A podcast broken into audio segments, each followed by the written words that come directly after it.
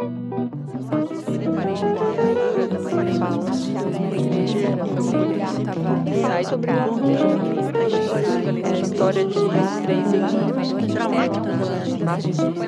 Bem-vindos ao Spoilando a Peça, o programa que documenta a dramaturgia contemporânea brasileira feita por mulheres, convidando as autoras de teatro para darem spoilers sobre as próprias peças. Eu sou Velise Mofioli, a convidada de hoje é também cineasta, arte educadora, atriz e professora. Fez bacharelado em cinema e pós em artes cênicas pela Estácio de Sá. Dramaturgia ela estudou no núcleo de dramaturgia do SESI British Council, na oitava turma, e aqui na SP Escola de Teatro. A saudade bateu e ela voltou para SP para dar aula. Ao lado do artista plástico Alê Souto, em 2018, ministrou o curso de extensão denominado Poéticas Urbanas, Performance e Dramaturgias Performativas. Em terras cariocas, exerceu sua veia cênica em cima dos palcos várias vezes e trabalhou com arte e educação na ONG ECOA Teatro Social. Participou da resistência artística do coletivo Bonobando e Teatro da Laje na Arena Carioca de Cro. Aqui, na Terra da Garoa, ela também atua desde 2017, é membro do elenco da Baixa Coletiva. Aí você me pergunta, mas Belize, e o trabalho dela como dramaturga? Calma, que eu deixei o arraso pro fim. Enquanto ela dormia, já nasceu estreando e arrasando no palco do Centro Cultural da Fiesp, em plena Avenida Paulista. Em 2017, com direção de Eliana Monteiro. Nomes Difíceis para Objetos Inúteis, foi publicado estreado em 2019 e teve a primeira montagem com o nome de Absurdas no Teatro Sérgio Cardoso. Nossa dramaturga convidada participou ainda em três ocasiões de espetáculos com microcenas. Em 2016, escreveu Sinóptico, dirigida pela Camila Mesquita, para o projeto Ouvir Contar do Satirianas e que rolava dentro de apartamento. Em 2017, fez repeteco de parceria com a diretora e o texto era então As Doces Palavras de Carentinho. 2018 foi a vez de Phobos e Deimos, dirigida por Paulo Arcuri e apresentada no Drama Mix e depois em vários outros espaços. Obrigada pela presença, Carol Pitzer. Bora fazer o povo despertar de suas zonas de confortos enquanto ela dormia nossa peça de estudo de hoje? Nossa, me sinto altamente honrada de estar aqui. Tô achando isso tão sério. Não Oi. sei se eu tenho essa seriedade toda. Mas não é pra ser sério, não. Pode, pode, aqui pode, aqui, aqui, Carol Pizza. Você pode tudo. Oi. Que loucura. Esse estúdio maravilhoso. Eu adoro esse lugar onde a gente está gravando esse programa. Me traz muitas memórias. Fiz muitos trabalhos legais na época da SP Escola de Teatro aqui. É, trabalhei com, com dramaturgos e com sonoplastas bem interessantes que pensavam dramaturgia e sonoplastia para cena, uma sonoplastia dramatúrgica. Foram coisas bem interessantes que a gente fez aqui. Então, Estou bem feliz de estar aqui. Muito obrigada pelo convite, Belize. Obrigada por vir. A, SP é Paixão Antiga sempre mexe com a gente, né? Super. Pronta para spoiler enquanto ela dormia? Vamos lá, nunca sei se eu tô pronta, né? Mas a gente vai sem estar tá pronta mesmo. Isso é uma coisa que eu aprendi em 2019, e quando a gente não está pronta, a gente vai, vai se aprontando no caminho. E é lindo. É incrível.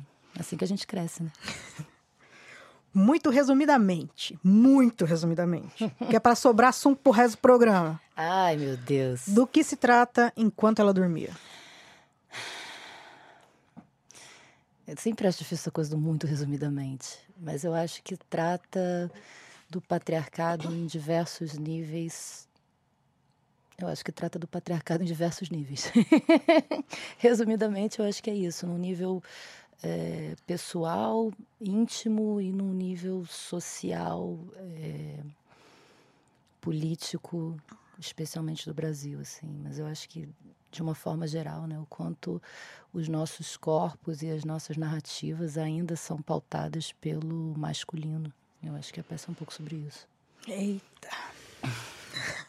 Aquela que disse que não sabia ser séria. Não é?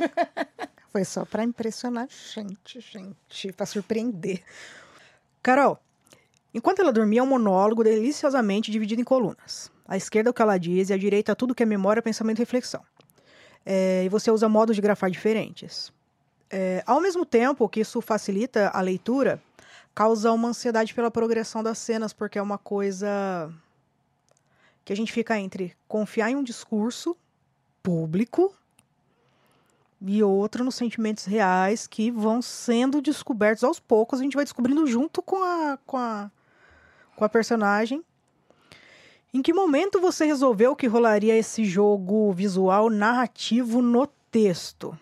É, foi desde o começo? Ou a hora que você começou a abordar o tema, é, você falou, não, o jeito mais fácil de organizar nossa, difícil me lembrar, Belize. Tô, tô aqui. Você me perguntou isso. Eu fiz aquele clássico assim, olhar para cima para tentar buscar no fundo da memória. É...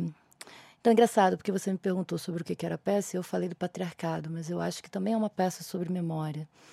E, e eu, particularmente, não acredito que exista nenhuma obra de arte relevante que não atravesse o artista de alguma maneira, de uma maneira real, assim, é, que não passe pela trajetória, que não seja de certa forma autobiográfica. E, e, digo isso porque eu acho que onde essa peça me toca e onde ela me atravessa é o lugar da memória e esse lugar do do não ter certeza das coisas e desse e desse desvendar e desse olhar e eu, eu perdi meu pai muito cedo, né? Eu perdi meu pai com cinco anos de idade. Sinto eu tô. Eu também é isso. Eu tenho uma outra relação com a morte, com tudo isso. Mas eu acho que essa peça foi um pouco um. um, um lugar de encontro com essa ausência, de certa forma. Porque é, o que eu tenho do meu pai são narrativas. Uhum. São fotos, são histórias, são coisas que me foram contadas sobre ele desde muito pequena. E eu acho que essa era uma coisa que eu vinha, que eu, com a qual eu lutava muito durante muito tempo da minha vida. E essa peça foi, foi meio que um expurgo disso. E a partir desse momento eu, eu lido melhor com, com essa ausência e com, entendo que tudo bem, é isso. O que eu tenho acesso dele são as memórias. Então eu acho que por ser por mais que não seja a temática principal da peça, é uma das questões fundamentais da peça e é, e é a questão com a qual eu me identifico mais. Eu fui descobrindo outras questões sobre mim, sobre, sobre a minha narrativa, sobre a minha história, e, que tem mais a ver com a lógica da, com, com uma lógica macro da política né, do Brasil, de uma forma geral. Mas eu acho que, a princípio, eu sabia. Quando eu entendi que eu estava falando da minha memória também, e que eu tinha que usar esse arcabouço para construir a estrutura da peça, ficou eu acho que surge naturalmente. Eu não, me, eu não consigo. Não é. Tem, tem coisas na estrutura da peça que são que são enxertos, que são colocadas já num segundo momento, é, estruturalmente, para equilibrar, pra, são mais racionais. Isso eu acho que surge naturalmente, essa estrutura de que uma fala. É, que, que tinha fala e que tinha o pensamento e que tinham coisas que vazavam do pensamento para a fala e tinham coisas é, da fala que impulsionavam pensamentos e e é elegantíssimo, é elegantíssimo. O jeito como você faz isso, a gente percebe uma coisa invadindo a outra. Você fala, gente, pensamento é assim, porque ele não é ordenado. Sim. E, e, você também tem um filtro do que, que você fala e do que você pensa, do que você lembra. É aquele não confia no narrador. Nem sempre ele está mentindo. Sim. Às vezes às a vezes tá interpretação tá dele, né? é, gente, para não enlouquecer, enfim. E, e, engraçado, ontem eu estava tendo exatamente uma uma aula sobre psicanálise e a gente falava exatamente sobre isso. A necessidade do sonho, da fantasia, para que a pessoa não, não sucumba à loucura, enfim. É, você, quando você resolveu escrever essa peça, é, a parte jurídica, sim, porque ela é bem específica no final, enfim. Você também tem essa referência de, é, é, da Antígona, que você coloca claramente na peça, mas você foi se aprofundar é, em, em psicanálise, psicologia, enfim, para escrever isso, ou você acha que é, é, a gente está numa sociedade em que o abuso ele é tão retratado e que assim o simples fato de você ser mulher e sair na rua estar a gente tem medo do tempo todo de ser estuprada, basicamente é isso, né? Sim, sim. É, é, já, já causa uma angústia que, que faz com que seja tão claro para você o que essa angústia da personagem seria e aí não precisou ter essa pesquisa psicológica, você só pegou e colocou no texto. Como é que foi? Porque é muito psicológico sua peça. É, não tenho, não tenho nenhuma, nenhuma referência da psicologia ou da psiquiatria. É, são coisas que eu tenho me aproximado mais agora. Na época eu não senti, eu, eu senti necessidade, mas eu não sentia segurança de, de avançar por certos, certos, certas pesquisas sem o tempo necessário para me aprofundar o suficiente. Eu sabia que eu tinha oito meses para terminar de escrever a peça, tinha outros campos de pesquisa que eu precisava é, fazer, me aprofundar, e, e aí foi um lugar de opção. assim. Eu tenho um desejo de entender mais coisas, tenho lido umas coisas do Jung, tenho lido umas coisas do Guattari. É, mas na época, não. Na época, a minha pesquisa se pautou num lugar de conversar muito com advogados, entender essa parte jurídica. É, eu fiz uma pesquisa bastante aprofundada sobre a questão dos contos de fadas, a história dos uhum. contos de fadas e, e esse e o que isso traz para o nosso imaginário. E eu li coisas sobre, sobre memória. Eu li, li, muitas coisas sobre, sobre é, é, esse lugar que eu, que eu acho que era o que me, me atravessava também na época que a peça foi escrita. Sobre esses procedimentos da memória, sobre trauma, sobre o que que o, o que tipos de mecanismos o nosso corpo ativa para em momentos de trauma para que a gente continue sobrevivendo, continue sobrevivendo, né? Então, é, eu acho que as minhas pesquisas se pautaram um pouco por aí. Eu li um livro chamado da, da, da chamado a autora se chama Aleida Assman, se não me engano, e é um, é um livro sobre memória. Nossa, tem tanto tempo isso, beleza. Eu escrevi esse texto em 2015. Eu não, eu, mas pela, psicala, pela psicanálise especificamente eu não passei, mas como uma escolha, porque eu sabia que eu não ia tempo me, ter tempo de me aprofundar e tive medo de fazer uma, uma, pesquisa rasa que não ia dar conta de, de algo tão profundo. Eu fui mais no instinto nesse sentido.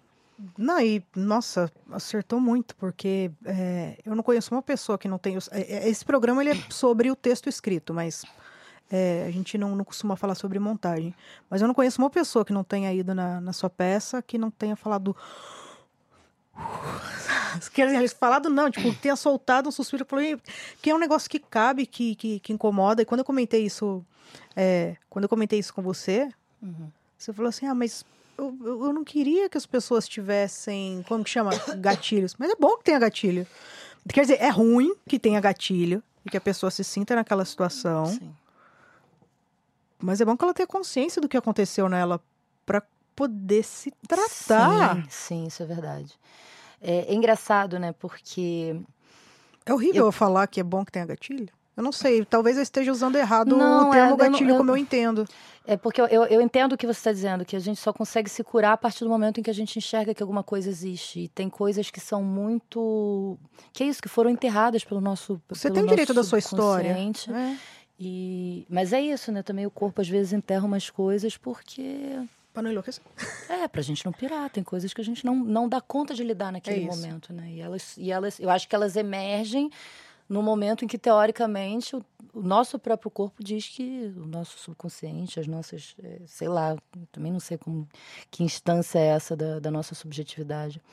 Mas é, eu confio muito nos movimentos do universo. Eu acho que se essas coisas emergem é porque é a hora de olhar para elas, né?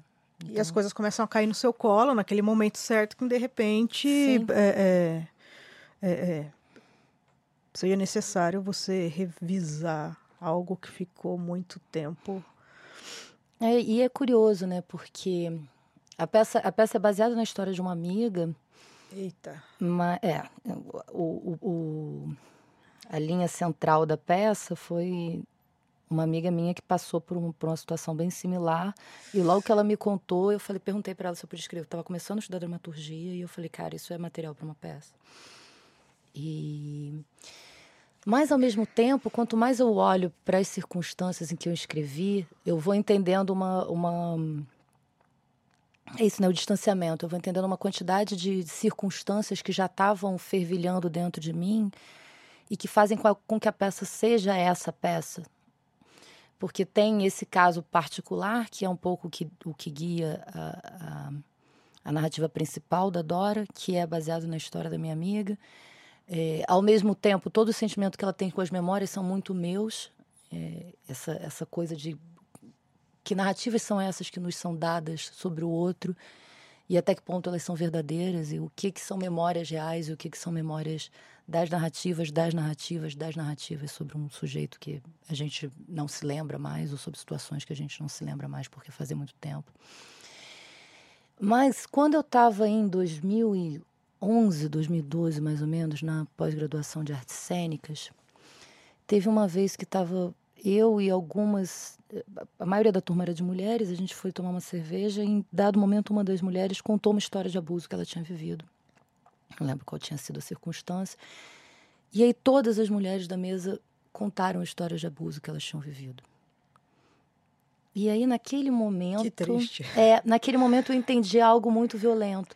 E naquele momento também surgiram é, coisas que eu tinha vivido e que eu não me lembrava. E eu acho que tem um pouco desse lugar também de olhar para esses gatilhos e falar assim: é, quando surgiram, não foram tão violentas, não me doeram tanto, mas eu percebi que eu tinha, é isso eu não contei para ninguém, nem para mim mesma, e que eu tinha passado muitos anos escondendo aquilo porque eu tinha vergonha, porque é, porque eu me sentia responsável de certa forma, e eu acho que é, é o que se passa com a grande maioria das mulheres, né, no, a vida inteira. E, e, nesse sentido, essa coisa do, dos movimentos, das hashtags, né? Me Too, meu amigo secreto, essas coisas, elas evidenciaram em 2015, mais ou menos, isso que eu já tinha essa sensação do mundo real há uns dois, três anos. E essa experiência, porque depois disso eu transformei isso numa experiência, né? Toda vez que eu estava em espaço só com mulheres, eu lançava uma história e as histórias iam pipocando. E eu nunca, tentei, eu nunca passei por essa experiência em que uma mulher não tivesse uma história de abuso para contar. Eu, eu tô muito chocada porque durante toda a temporada, assim, não, não sei se foram todas, mas talvez todas. É, o abuso, ele veio muito recorrente, assim.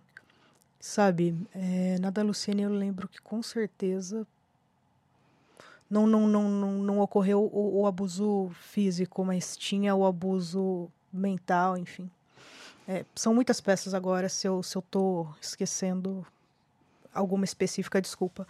Mas é, isso reitera para mim a importância é, é, é, de ter um espaço só para mulheres aqui, para a gente poder falar desse tipo de coisa, sabe? Sim. É, mas é só porque é homem que você não vai entrevistar? É só porque é homem que eu não vou entrevistar, gente. Assim, adoro, vou te assistir, vou te ler pra caramba, vou te estudar, Nossa, mas. Vocês estão sendo entrevistados por todo mundo há, há décadas e séculos. Segura a onda aí. Agora, agora é a gente, meu amor. Lide com isso. Mas, nossa, sua peça eu acho ela realmente necessária em vários níveis, assim. É... De verdade. Eu, eu acho que isso que você fala, de tipo, ah, me perguntar se tem uma pesquisa do psicanálise, da, do psicológico, eu acho que. É, e, e, não estou sendo leviana com o lugar da dramaturgia, porque a cada dia mais eu, eu olho e me aprofundo na pesquisa da dramaturgia, mas eu acho que para qualquer arte é necessário ter uma verdade dentro da gente que pulsa. E eu acho que a Marici é, me colocou muito à prova nesse sentido na época do, do núcleo SESI, principalmente, quando eu estava escrevendo essa peça, porque ela dizia assim: olha, dá para puxar mais fundo. Ainda está superficial, você está falando de abuso, não dá para ficar aqui em cima, não dá para ficar na superfície. Como é que você busca isso lá do fundo? E é isso, a gente vai buscando. É...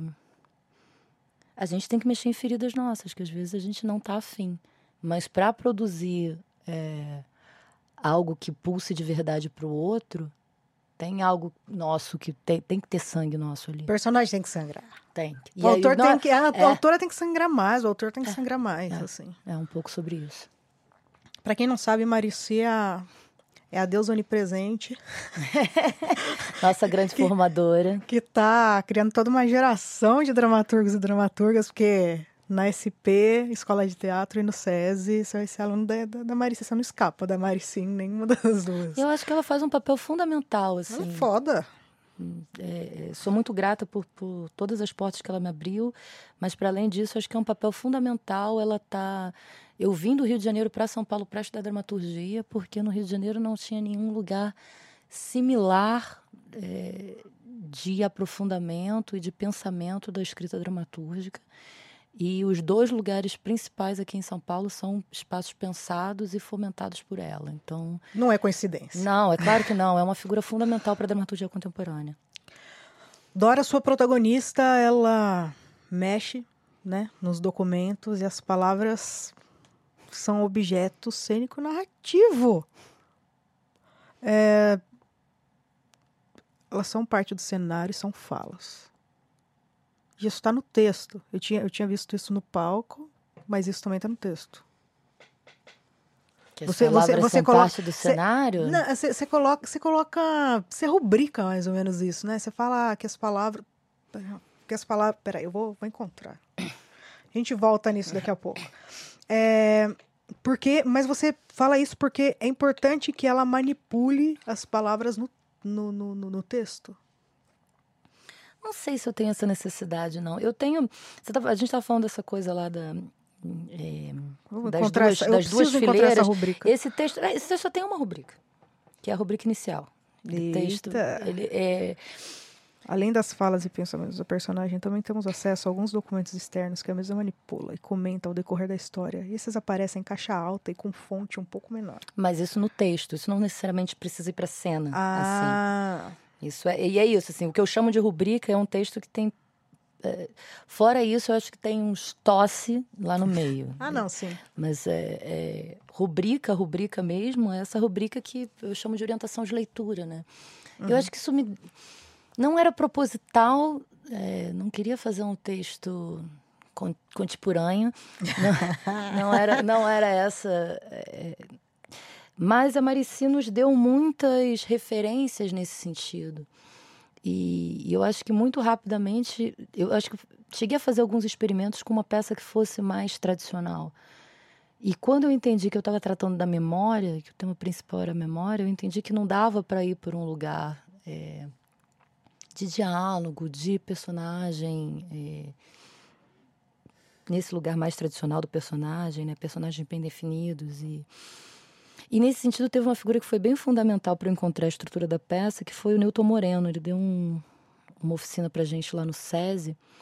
Eu estava começando a, a intuir que a peça era um monólogo e fiquei com muito medo de escrever um monólogo, que eu acho que é um medo que todas as pessoas que querem escrever um monólogo passam, que é como é que faz isso sem ficar chato. A tendência a arrastar é grande.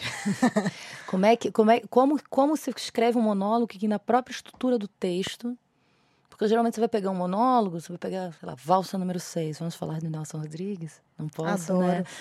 Adoro. Não, não, posso, não posso falar mal de Nelson Rodrigues porque que falam mal de mim depois. Enfim, Machista? O, o... Eu comecei, eu, eu, comecei estudando Nelson. eu também, eu, eu, li tudo do Nelson. Eu, eu fiz um curso do Nelson. E é, o Valsa número 6 é um texto corrido, né? De não uhum. sei quantas páginas. E, e é isso, é um, é um, grande fluxo de pensamento. E a grande maioria dos monólogos é estruturado dessa forma, né? Eu lembro que na época que eu intuí que era um monólogo, eu fui procurar monólogos de referência para e, e aí um dos meus... Talvez essa coisa da estrutura tenha vindo um pouco nesse sentido também, de que era um, um, um medo que eu tinha de que o texto fosse chato e de que eu não tivesse que depender unicamente de, um, de uma atriz para criar nuances para esse texto, que essas, essas nuances já estivessem na estrutura do texto. E aí o Newton, quando, quando ele deu essa oficina para gente, eu apresentei mais ou menos a estrutura que eu tinha da história que eu queria contar. E falei que eu achava que era um monólogo, e ele me, ele me disse: por que, que você não, não pensa em, em cenas estruturadas a partir de interlocutores diferentes? Porque esses interlocutores eles também vão criando uma dinâmica para essa personagem, porque cada pessoa é diferente com o que ela fala, e aí talvez tenha um pouco a ver com também esse fluxo do pensamento para fala, porque com pessoas mais públicas ela vai ela vai colocar mais filtros do que com pessoas é, com a mãe dela, por exemplo. A mãe dela ela tem a, a facilidade de permitir que o pensamento vaze mais para a fala do que uma médica. E ao mesmo tempo é isso, nessas situações às vezes essas coisas escapam, né? Que ela pergunta: será que ninguém pensou sobre isso depois, uhum. sobre aquela situação? E a médica nem sabe que situação é ela. Então é, é, é é um pouco ela na própria cabeça já pirando naquilo, mas a e a coisa assentando. Enfim, acho que o, o, o Newton foi muito fundamental nessa estrutura para mim, que me abriu portas de entender um pouco como escrever um monólogo que não fosse. Acho que não é a única forma, Mas é, acho que é importante para a gente, como dramaturgo, pensar nisso também. Senão a gente. A gente. Não que eu tenha um problema com dificultar, dificultar o trabalho do diretor e dos atores, mas o quanto a gente facilita a passagem do nosso, do nosso trabalho para o público. Não, eu achei muito interessante é, é, você falar que, que é a única rubrica, né, essa, essa grande rubrica inicial, é mais uma. Você não usou essa palavra, mas é orientação é, de é uma orientação, é uma orientação de leitura, né? É quase que um convite é. pro, pro, para quem vai receber esse seu texto, do que de fato falar assim, olha, eu quero que seja desse jeito. É bem livre mesmo, né? Sim, inclusive não é nem necessariamente um monólogo. Eu costumo dizer que é, é, porque essa montagem que está em cartaz. É, Linda, nossa senhora, com a Luciane que arrasa muito. Dirigida pela Lili Monteiro e com, com a Luciane em cena. A Lili optou por fazer por um monólogo. É, eu acho que é um monólogo no sentido de que é tudo visto pelo ponto de vista dessa personagem. E é basicamente ela quem fala, mas existem outras vozes que passam por ali. Existe a voz da advogada, existe a voz da aluna. É, existe a voz do, do, juiz a partir do, do, do, do, resultado lá do processo. Da perspectiva sempre dela, você sabe o que os outros falavam é, ou não, pensavam... Então, mas quando eu falo dos documentos é um pouco isso. Você tem a lei efetivamente Sim. ali, você tem o documento escrito do que, do que foi... É, do resultado desse processo, você tem a carta da aluna. Então, tem, tem outras vozes que não são a voz dela. É, é tão interessante porque então você está lendo, está lendo uma peça é, com voz feminina. Uhum. E, e o resultado é tão aviltante e a gente tem tanta certeza do, é, de que o patriarcado vence no final. Isso é tão triste que na hora que eu comecei a ler o documento, era uma voz masculina. Eu comecei é a, única, ler o documento é sabendo o, único... final, porque a voz do documento, a lei, apesar de ser, lei ser uma palavra feminina, uhum. aquilo tava tão errado que eu falei, gente, é uma voz masculina.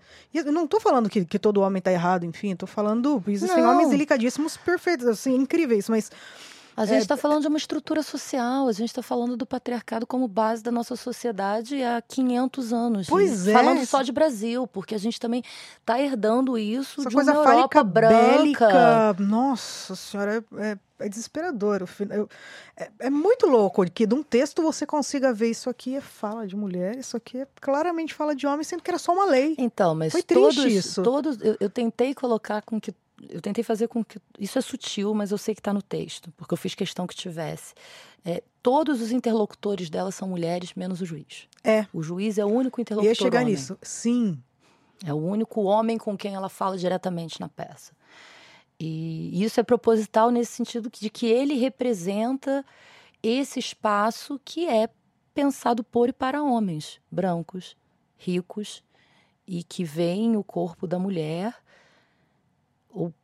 ou a mulher de uma forma geral como posse. Uhum. A gente é um objeto, a gente não é sujeito, a gente não tem direito aos nossos próprios corpos, a gente não tem direito aos nossos próprios nomes, a gente não tem direito às nossas próprias narrativas.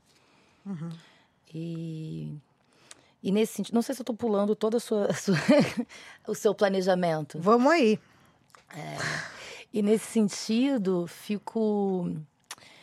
É isso, assim, eu, queria, eu não queria que o final fosse triste, mas eu não queria que o, que o final fosse é, ingênuo. Não é triste, ele é odioso. Eu saio querendo reformular todas as leis.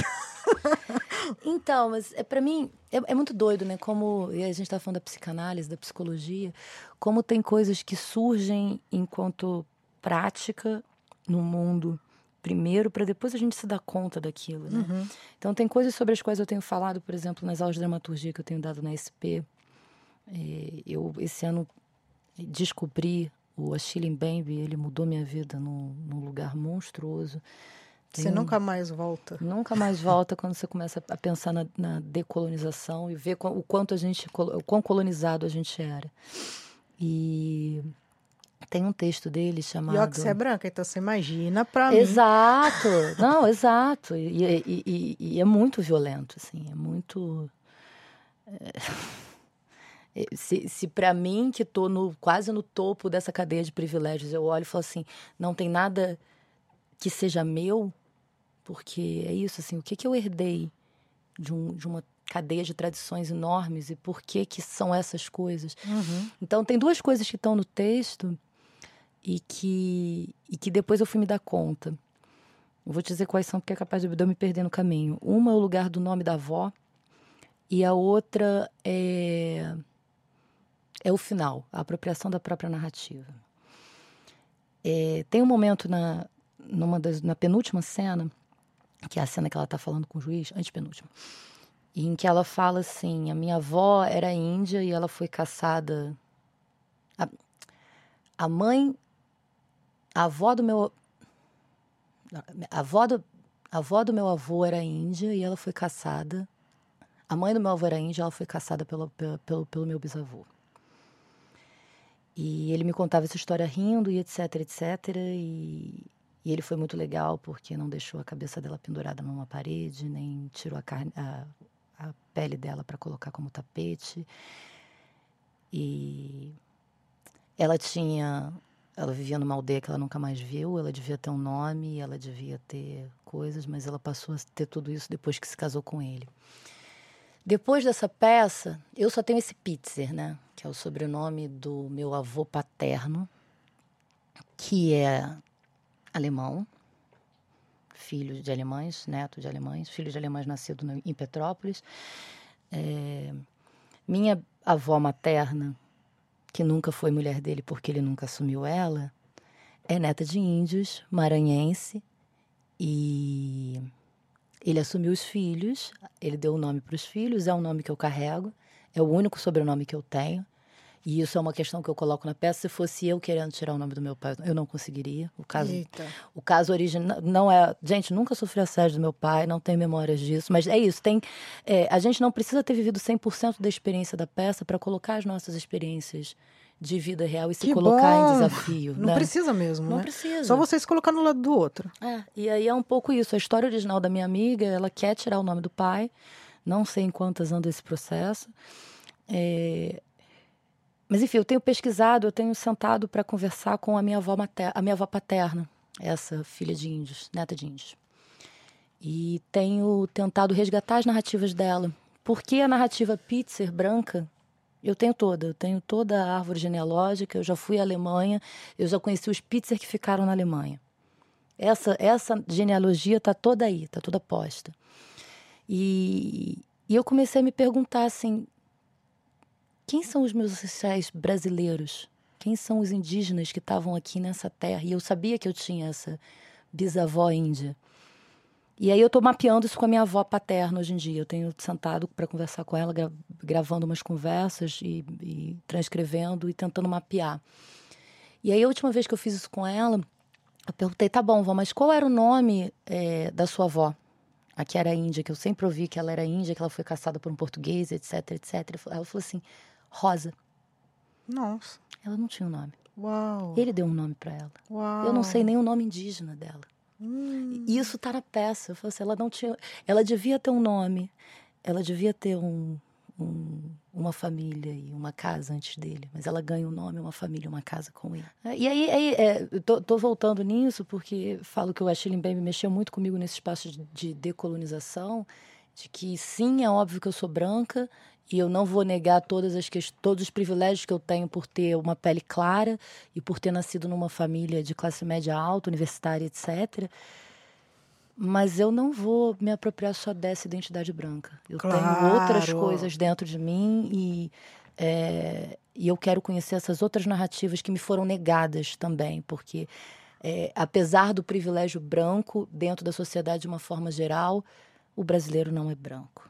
E a gente tem Mas que nem. parar com essa idiotice que é que é do povo que está no poder de achar que é europeu, porque a gente não é. E mesmo os europeus, eles nasceram. Desculpa, gente. A origem humana É, mas tem um lugar do eurocentramento cultural, que é o que o Achille Mbembe me fez olhar e que eu falo assim, cara, é isso, né? Onde é que está a história oral, que tem tudo a ver com, com os indígenas e que tem tudo a ver com, com, com o, os povos negros que foram escravizados e trazidos para cá. então, eu ia chegar, eu acho que em duas, em duas, pelo menos em dois programas eu cheguei a falar isso.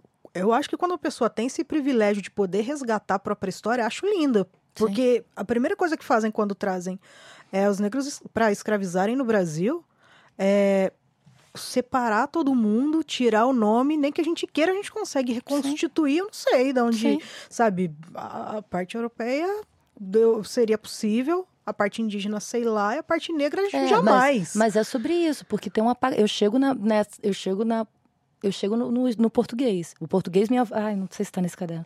Mas minha avó me dá nome e sobrenome do português. Pois é. E aí eu pergunto o nome é um dela. Ela diz assim: a, a, avó Rosa. E aí eu falo: é óbvio que esse não era o nome de nascimento. Dela. Óbvio. Isso foi um nome dado pelo branco para ela. Que triste. E aí eu queria pelo menos descobrir qual era a tribo. Uhum. Não sei nem se, se, se, isso vai ser possível. Tô falando do início do século passado. Não. Minha avó é nascida em 1920 e pouco. Então a gente tá falando da avó dela. Eita reflita. Enfim, é, a segunda coisa que, que para mim é intuitiva, que estava na peça e que hoje em dia eu penso sobre, é o final. Que tem a ver com a Chile Mbembe também. Uhum. Porque esse texto dele chamado é, Para Pensar um Mundo Sem Fronteiras, se não me engano, é um... Eu tenho indicado esse texto para todas as pessoas que cruzam o meu caminho. É um ensaio, está na internet. É curto e, é... e aí tem um momento desse, desse texto que ele fala de utopias. E ele fala do nosso imaginário colonizado pelas distopias e pela noção de apocalipse. E o quanto a gente precisa pensar em possibilidades de mundos outros que não sejam esses mundos pensados pela, pela lógica do apocalipse do desastre absoluto.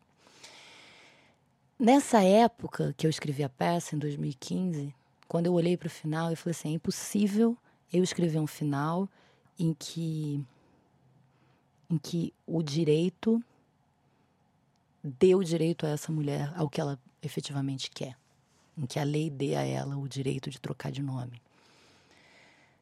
Mas eu não queria que isso fosse derrotista, porque porque é isso. A gente vai ser derrotadas pelas instituições diariamente, porque somos mulheres. A menos que. A menos que a gente liga um foda-se, posso falar palavra? Pode falar tudo que você quiser, a gente já falou de tudo nesse programa. a menos que a gente ligue um foda-se para as instituições e construa as nossas próprias regras. Exato. E aí o final é um pouco esse, assim, se a instituição não me deu o direito ao meu nome, eu vou me nomear. E a partir de agora a minha narrativa é minha. Então ela se apresenta no final da peça para os alunos como Dora Nascimento. Você sabe que isso para os negros é muito importante? A gente está nesse movimento de eu tenho o direito de me renomear. Isso é muito, isso é muito legal. Sim, e aí eu acho que é um pouco esse lugar do. É, se as instituições foram, foram feitas por homens brancos para homens brancos, por que, que eu preciso da legitimação delas? Por que, que a gente não cria outras formas de nos legitimar? E é óbvio que a legitimidade do Estado também é importante para que a gente exista dentro dessa sociedade. Mas acho que a gente não tem que depender só dela. Uma vez eu vi uma campanha lindíssima. Eu, nossa, esqueci qual é agência, esqueci sobre o que, que era. Mas, enfim, é, ela fala exatamente isso. Se você pode. é sobre o que era, não, era sobre isso. Mas eu não lembro quem assina. Que se você é capaz de entender o que é um nome artístico, você é capaz de entender, por exemplo, o que é um nome social. Sim, sim, total. E é isso, assim. É, é, e eu acho que um pouco eu entendi essa solução, porque essa minha amiga, durante, assim que ela soube, é, assim que ela começou a lembrar que tinha vivido a sede do pai, que decidiu tirar o nome dele do documento, a primeira coisa que ela fez foi mudar o nome dela em todas as redes sociais, porque ela usava o sobrenome do pai. Então é um lugar assim meio, meio de como a gente se coloca no mundo e uhum. como é que como que a gente toma as nossas as nossas narrativas na nossa mão, independente do que as nossas do que as instituições dão pra gente. E aí a gente corre atrás em paralelo de que as instituições legitimem a gente, mas a gente não depender exclusivamente das instituições, porque senão a gente vai ser muito infeliz. E não dá para não dá para estar tá nesse mundo sendo infeliz o tempo inteiro. Então como que a gente cria meio que saída de emergência. Como é que a gente cria rotas de escape para sobreviver e e criar um mundo, um, um mundo outro, sabe? Não que a legitimação não garanta direitos, mas enquanto isso está em trâmite, não vai esperar para ser feliz. Exato, é sobre isso. É sobre enquanto, enquanto a gente luta para que as coisas sejam aceitas pela, pela legitimidade, pelo Estado, a gente vai criando as nossas, uh, os nossos espaços de aceitação e espaços em que a gente é, é aceito como a gente quer ser. E aí a gente está falando de nome social, a gente está falando é, dessas violências, e eu acho que tem N outras situações que a gente pode pensar dessa forma. A gente está falando de, de pessoas irem morar juntas e se casarem, independente do, de, de, um, de um determinado estado aceitar aquilo como casamento. Enfim, é, como é que a gente está junto com os nossos que aceitam quem a gente é. E, e, e a, a, a legitimação vem dos nossos parceiros e não dos nossos inimigos. A sua peça começa com uma provocação, que é um texto que é o texto antigo né, de Sófocles, que fala: Convém não esquecer ainda que somos mulheres, e como tais, não podemos lutar contra os homens, e também que estamos submetidas a outros mais poderosos, e que nos é forçoso obedecer às suas ordens, por mais dolorosas que sejam. É um eterno deboche social com a coisificação das intimidades, né, da, uhum. das mulheres. Chega da raiva que de, Sófocles, de Sófocles até hoje é, a constatação seja a mesma, faça sentido e seja atual. Minha pergunta é: desde a estreia da sua peça, você tem percebido mudança no discurso de quem entra em contato com enquanto ela dormia? Nossa. Difícil isso, hein? Eu tenho. Eu convivo pouco com a, com, com a plateia, né? Eu, como dramaturga, eu tenho esse privilégio de não ser obrigada a ficar lá todos os dias. Oh. Eu tô adorando isso, inclusive. Eu falo isso pra Lu sempre, porque a Luciane Guedes ela defende meu texto muito melhor do que eu defenderia como atriz. E, e eu acho que ela teria muito mais propriedade para falar sobre isso, assim, de ouvir as, o que as pessoas têm é, é, relatado para ela depois da peça, e o quanto elas saem mexidas, porque ela está num contato muito mais direto com o público, né? Acho que é, o público, principalmente o público leigo, tem muito mais essa ele identifica o discurso ao ator e não ao autor, né? Nossa, eu saí muito mal da sua peça. Não da é peça de vocês. Mal, não é pra sair mal. Mas eu achei, nossa, ela, é Mas é isso, eu acho que o final ainda é também. é sutil nesse lugar do é. ela tomar a própria narrativa nas mãos. E eu sempre me arrepio nesse final.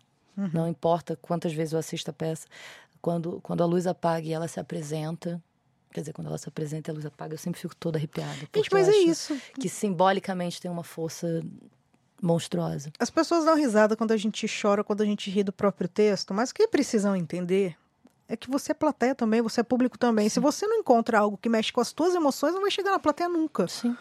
Sim, é sobre isso. Se você não é tocado, é porque aquilo não te envolveu. Se não te envolveu, por que, que você escreveu aquilo? Só para. Sim, sim, exatamente sobre isso. vai fazer outra coisa, vai, sei lá. É muito louco porque a sua protagonista, ela se revolta e denuncia um homem que, que bulinou uma moça no ônibus. Ela se envolve com o drama pessoal é, também da, da aluna dela, que denuncia que foi assediada por um professor. Só que ela tinha bloqueado as lembranças pessoais. É, é interessante como a gente acaba se descobrindo em pares mesmo, né? Quando a gente fala de sororidade e as pessoas acham que é discursinho de ah, é papo feminista, vai ser papo feminista mesmo. Mas não é só uma questão de, de papo feminista. A sobrevivência tem aquela que, que é do cérebro, do vamos fantasiar para não bugar agora, mas tem também do vamos unir para não morrer agora. Total. E, e quando você fala que ai, não é uma experiência minha, que bom que não é uma experiência sua mas, e que bom que você não precisa viver isso para entender que é péssimo, porque a gente também espera que os homens não precisem passar para isso para entender que eles não podem. E não é porque poderia ser alguém da família deles, é porque não, não pode, gente. Não, não. Não dá, porque enquanto você levar isso pro. É, agora que pode atingir. A gente ainda está objetificando a mulher. Agora que pode atingir a minha filha, agora que pode atingir algo que é meu e que é a minha continuação, eu me preocupo. E onde é que está a, a preocupação por coisas que não se relacionam com você. Esse discurso eu acho muito doido, porque é um discurso ainda altamente egocentrado. É egocentrado, é totalmente egocentrado, é totalmente. É, é, porque não é só com uma questão de tipo. Aliás, talvez seja, sabe? Claro que tem o amor que você sente por aquela pessoa, ou aquela pessoa que está disposta a proteger, mas tem também aquele negócio do é uma parte minha. É um reflexo é? meu. Tipo, não encosta na minha propriedade. É. É. É muito doido isso. Então, e, aí, e é doido perceber que, o, que, que, que falta, dói mais. O que falta no mundo hoje em dia, de verdade, na minha opinião, é esse lugar de você querer cuidar do que não é seu e do que é diferente de, de você. A gente. E aí. É, ou é tudo seu, ou você faz parte é, do todo. É, exato, sim. Mas eu acho que tem, tem duas coisas que eu tenho é, discutido muito e entendido muito nesses últimos anos. Que uma tem a ver com o que você estava falando, que é esse lugar de como é importante estar junto com, com os nossos, com o que é parecido comigo, porque dentro da nossa experiência como mulher, a o lugar do louco vai ser sempre colocado, a culpabilização vai ser sempre colocada, e é isso, né? Na peça, a Dora pede, pede desculpas milhões de vezes até o momento que eu falo assim, para de pedir desculpa. Porque isso está tão colocado na gente, de que a gente tem culpa de tudo, que, que é difícil a gente não, não se culpabilizar e não se desculpar antes de qualquer coisa. Posso fazer só uma ressalva no negócio que você falou? Eu entendi perfeitamente o que você falou, mas eu quero fazer essa ressalva. é, essa importância da gente estar tá com os parecidos é, é, se você está numa situação de, de, de oprimido. Claro. Para você, claro, claro, você entender claro, juntos uma força para você sobreviver ao opressor. Claro, sim, sim, sim. É, acho que é bom deixar isso claro. Porque aí é, isso nos dá. É porque o que eu estava dizendo é o seguinte: isso nos dá esse lugar de dizer assim, cara, não, eu não, não tô louca. Eu não tô fazendo nada de errado. E o que está errado é o sistema. E a gente se sentir acolhida. Porque tem, tem momentos em que a gente. A gente não sabe muito para onde ir, porque tá todo mundo chamando a gente de louca, tá todo mundo culpando a gente de tudo, tá a, a, culpa tá tudo errado na gente e a gente e aí se a gente olha para uma que fala assim não calma eu acabei de ver a mesma coisa não é você aí você fala assim, ufa. E acho que no racismo tem as mesmas questões, né? Na, no movimento gay, LGBT, trans, tem as mesmas questões. É, e aí, o que eu queria colocar como uma segunda coisa é como, a partir disso, a gente não se fecha dentro dos nossos, porque é um lugar seguro, que a gente se sente protegido, mas a gente volta no mundo para dialogar com aqueles que são diferentes e tentar mostrar para eles por que, que eles estão errados. E onde é que está o equívoco do discurso e da ação deles no mundo. E o que é um pouco difícil, né? Eu estava numa mesa com, com o Gé Oliveira outro dia, é, lá no Rio, e vou até achar aqui o que ele falou que eu achei bonito. Ele falou de pedagogizar o opressor. Uhum. Que é algo um pouco cansativo, mas. E aí? é muito cansativo. Só, ai, de novo. ai, tá. Vamos começar vira, de você novo. vira o olho três vezes, respira fundo. Tá, mas precisa, então vamos. Porque, se, que em geral eles não estão dispostos a ouvir, mas quando estão, sim, vamos sim, aí, porque sim. precisa. Já devia saber, mas já que precisa. Até o momento, enquanto ela dormia, foi sua peça de maior repercussão? Foi. Puta que legal. E. É, ter uma primeira montagem com, com o apoio, com, com o Teatro da Vertigem na, à frente, me deu uma visibilidade, um, uma alavanca na minha carreira que foi um pouco assustador, inclusive. Foi meu primeiro texto, longo, né? Texto, texto. Mas é isso. Aí, com isso eu também aprendi que se você não está pronto, você vai lá e faz e você vai estar tá pronto no processo. Vai, vai se aprontando no caminho. Você acha que a Dora ela encontra redenção ao, ao, ao autodenominar-se? Não sei se a palavra é redenção, mas eu acho que é esse lugar do tomar, to, tomar as rédeas da própria narrativa. Tirar a narrativa da mão do, do, do opressor, do, da mão do outro, da mão do mundo e falar assim: agora quem conta a minha história sou eu. Vocês todos vão pra puta que te pariu. Gente, eu tô até agora chocada que no Brasil, de fato, sua personagem ela não possa tirar. É, é, sua personagem não, que, que não se possa tirar. No, porque precisava só de um caso para gerar uma jurisprudência. Eu vi uma vez um caso nos Estados Unidos de um menino que descobriu que o pai matou a mãe e ele estava tentando tirar o nome do pai e não estavam deixando. Gente, só precisa de um caso. É, mas é isso. E aí, esse um caso não quer fazer isso. E eu, eu dentro das minhas pesquisas, inclusive, me parecia que se, se a pessoa tivesse o nome do pai e da mãe, era mais fácil, porque você conseguia tirar só o nome do pai e ela continuava com o nome da mãe. Mas Sim. aí, óbvio, eu me coloquei em jogo, porque eu só tenho o nome do meu pai, se fosse eu. E aí? Eu posso me casar, né? Uhum. Posso super me casar e pegar o sobrenome do macho. Mas pode, eu... né? Isso pode, porque aí eu passo de posse do meu pai para a posse do meu macho. Olha só! Olha que coisa maravilhosa. Que negócio um objeto bom. passado da mão do pai para Tem que mãe, casar com alguém que tem o sobrenome da tua mãe, o esquema é esse. Ah, nossa, boa estratégia. Não vou, é? Vou ligar para Dora. é, a peça, a gente já meio que falou disso, mas só para contextualizar quem está ouvindo, que a peça é basicamente formada por dois depoimentos na delegacia, isso, os desabafos pessoais e, e para psicóloga. É isso. Não, peraí, delegada. Hum, é, não. Não. Não! tô errada. Não, Ela são tem... 11 cenas e cada cena tem um interlocutor diferente. Nenhum interlocutor se repete. Então, eu ia, chegar nisso agora, porque eu tava me sentindo meio burra durante a peça, porque às vezes eu me perdi quem era interlocutor. Sim. Eu entendia que era para mulheres e que tinha um cara. Que, que, que, que era a justiça final que não era justa. Sim. Bom, que... já que eu tô spoilando, eu posso te dizer quem é o interlocutor. Bom, você tá com o texto aberto? Pô, Vamos ver se eu lembro de cabeça. Primeira cena é, é, a cena que ela lê o trechinho da, da Antígona. Da Antígona. E, e aí ela relatando para alguma responsável da escola, não sei se uma responsável pedagógica para diretora, mas é uma pessoa que trabalha na escola com ela, dessa, dessa desconfiança que ela tem do assédio que a aluna sofreu. Uhum. A segunda cena é a delegada, na delegacia da mulher. Uhum. A terceira cena é uma médica, porque ela está com a crise de gastrite. Ela vai no é, consultório terceira médico. Chama vômito.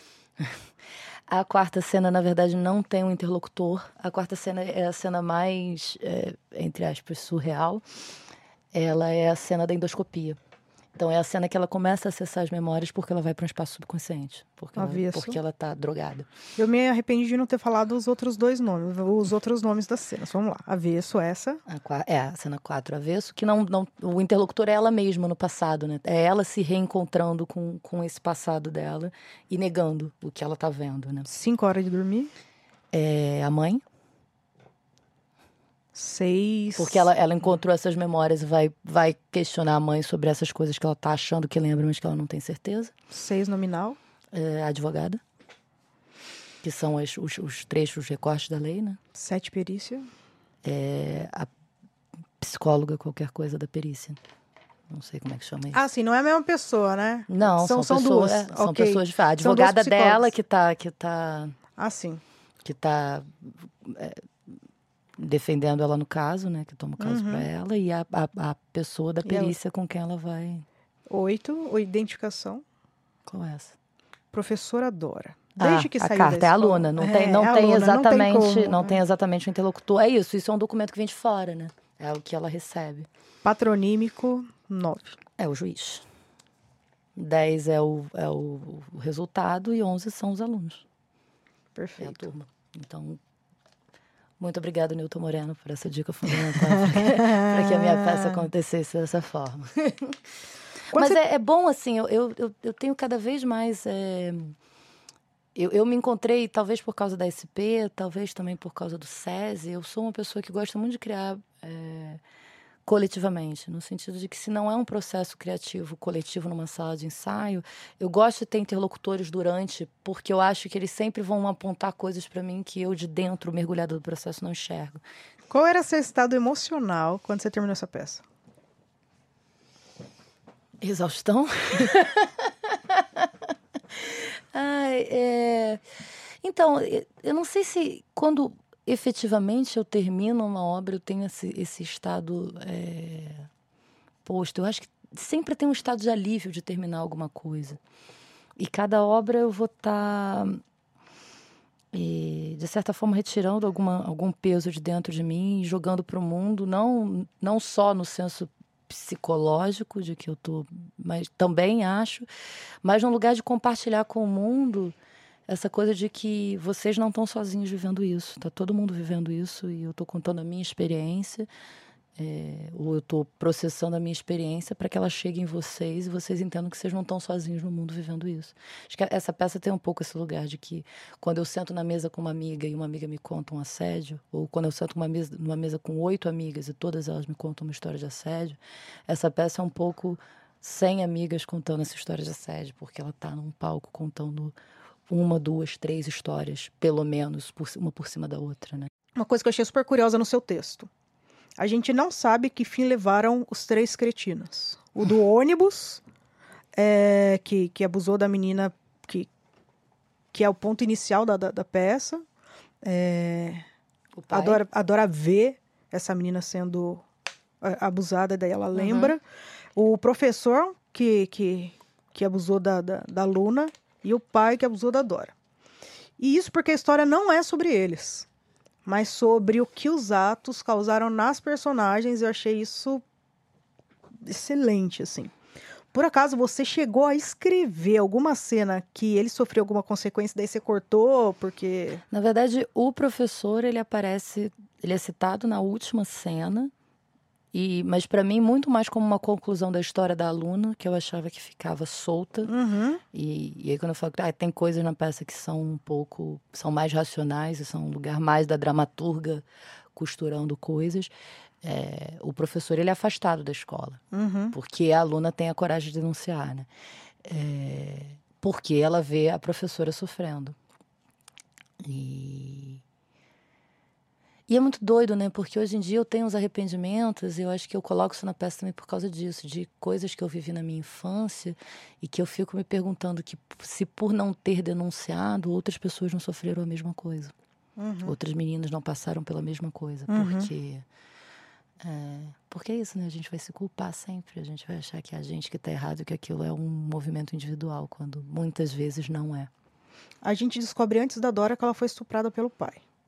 É, você acha que a mãe dela sabia dos estupros que, aos quais a filha era submetida pelo pai e se calou enquanto tentava convencer a si mesma de aquilo, que aquilo não estava rolando? Ou você acredita que de fato ela nunca soube e que correu para socorrer a filha, tão logo se tocou do crime absurdo que estava correndo debaixo do teto dela? Não sei dizer. É... Já refleti sobre isso algumas vezes e. Mas acho que não cabe a mim culpabilizar essa mãe, independente da situação. É, e aí, é, quando rolou toda a história lá da ópera Prisma, não sei se você chegou aí a assistir. Oi, uma das opa. coisas que mais me incomoda naquela peça uhum. é uma culpabilização extrema daquela mãe, como se a mãe também não fosse é, parte desse sistema. Eu acho que eu não quis nem entrar nisso, porque a princípio, para mim, a peça ela tinha dois. Ela, era, ela tinha duas camadas. Eu retirei uma das camadas porque na verdade para mim é, é, é, ela era a história da Dora tentando tirar, ao, tirar o nome, ao mesmo tempo em que tinha uma camada anterior que era a história dessa mãe grávida querendo que o, que o pai assumisse essa filha. Então tinham duas violências ali. Então para mim estava muito claro desde o início de que independente da mãe saber ou não, é, ela não reagir é, ou ela reagir tardiamente, ela também é, é, é é vítima desse sistema. Ela também eh, tem dificuldades de, de entender. Eu, nossa, eu tive amigas na adolescência que abusaram, que foram abusadas pelo padrasto. Tive uma amiga específica na adolescência que foi abusada pelo padrasto e que contou para a mãe. A mãe está casada com o padrasto até hoje. Eu, eu escrevi um livro infantil que foi classificado para 5 anos de idade, chamado quando é, Eu ia falar o nome de outro livro. É, meu também. Mas esse era o Mistério da Semente, que é sobre abuso. E foi impressionante a quantidade de gente que eu descobri que, que, que tinha sido abusada. Gente que, que, que, que, inclusive frequentava minha casa, que eu saía, que eu conversava, que falou: então, já que você está escrevendo sobre isso, deixa eu contar a minha história. Eu, ah! É. É. Mulheres, homens. Nossa, eu fiquei tristíssima.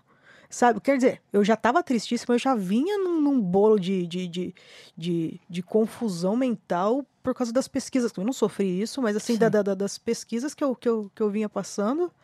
É, é, é, eu não sofri isso de, de, de, de assim, é, de, de ser estuprada nem nada, mas eu, é, assédio a gente sofre o tempo todo. O tempo todo. O tempo todo. Se a Dora conseguisse tirar o sobrenome do pai, ela herdaria o da mãe, que é nascimento. E ela poderia renascer poderia fechar um ciclo. É isso que desagrada o patriarcado. Sim. Sim. E o sobrenome do pai, em alemão, Beute, significa presa. Uh! Agora foi um segredo que eu não contei para quase ninguém. Ai, obrigada. Agora a gente tem um segredinho.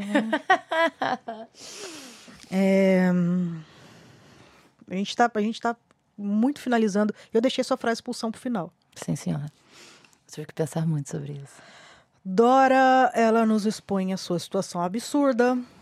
É legal uma mulher adotar o nome do marido, mas ilegal adotar o sobrenome da mãe, se já não tivesse, já falou isso, no lugar do pai que a violou, porque isso fere o apelido de família. E, portanto, mudar é legítimo.